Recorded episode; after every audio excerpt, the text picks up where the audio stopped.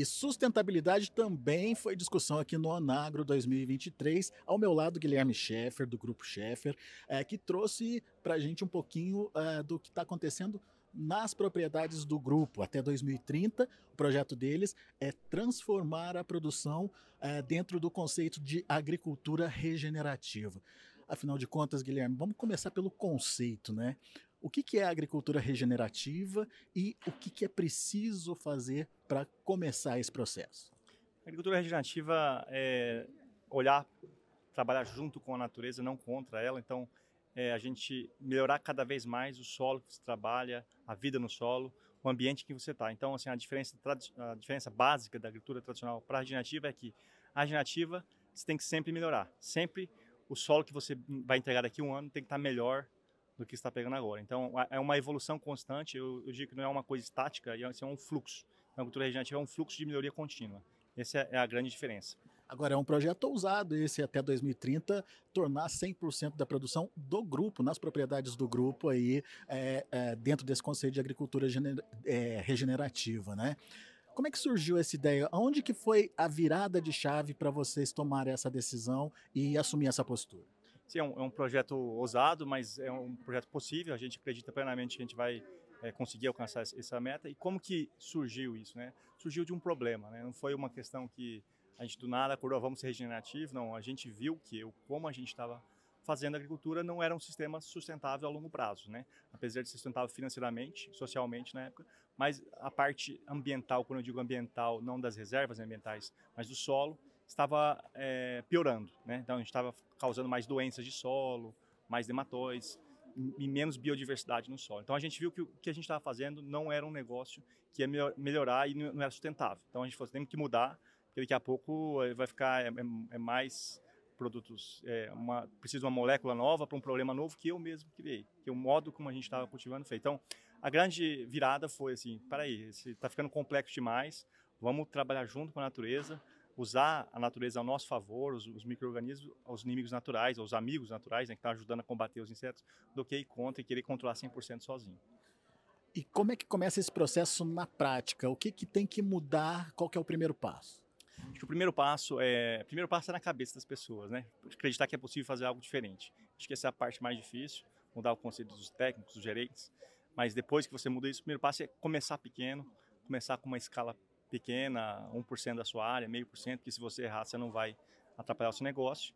Conforme você vai é, reduzir os principais, alguns ingredientes que são muito abrangentes, pegar produtos mais específicos para não, não, não acabar com seus inimigos naturais, ou deixar eles voltarem para o sistema e com isso você vai pegando experiência e tudo que funcionar nessa, nesse projeto piloto, você vai escalonando para as outras áreas. E não ter medo de errar nesse projeto piloto, porque o projeto piloto é para isso, é para errar, é para aprender. Nós também erramos no começo, não foi só acerto, teve anos que a gente perdeu produtividade no projeto piloto, teve anos que a gente é, escapou um pouquinho a doença. Então, acho que é um processo, é, tirar uma parte do seu negócio e, e, e começar a fazer. Não querer fazer em tudo, acho que é um grande erro fazer tudo. Quando você faz tudo, você erra uma coisa e o prejuízo é muito grande.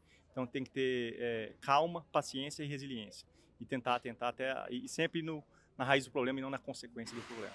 E, e se a gente pudesse resumir aqui quais são as características né, é, dessa agricultura regenerativa, o que, que você fez? Redução de químico, é, introdução de biológico, enfim, como é que é esse processo? Tá, acho que a principal é redução de químico.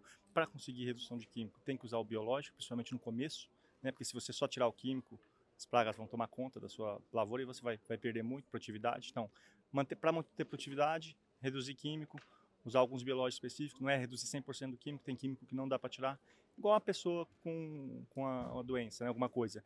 Precisar usar um antibiótico, tem que usar um antibiótico, né? Se precisar, mas se der para usar homeopático, vai usando homeopático. Até quando chega um ponto, tem que usar o, o produto mais forte. Então a gente é muito da linha do equilíbrio entre o químico e o biológico, vai evoluindo, conforme a evolução vai acontecendo, é, você vai, vai, vai tendo mais confiança na, no jeito novo de fazer. E eu acho que abrir a cabeça um pouco tem uma agricultura mais holística, né? Não olhar só uma coisa, tem que olhar várias coisas, física do solo, química, biologia, biologia é uma delas, né? É, olha, contar, começar a contar inimigo natural também, não só contar as pragas. Então, acho que é uma agricultura um pouco menos de tabela, onde você tem que aplicar tal, tal, tal, mas mais holística, mais observacionista. Você tem que aplicar antes também. Antes, quando a praga está no começo, você tem que, o biológico ele não é rápido como o químico. Então, você tem que pegar as pragas bem no comecinho.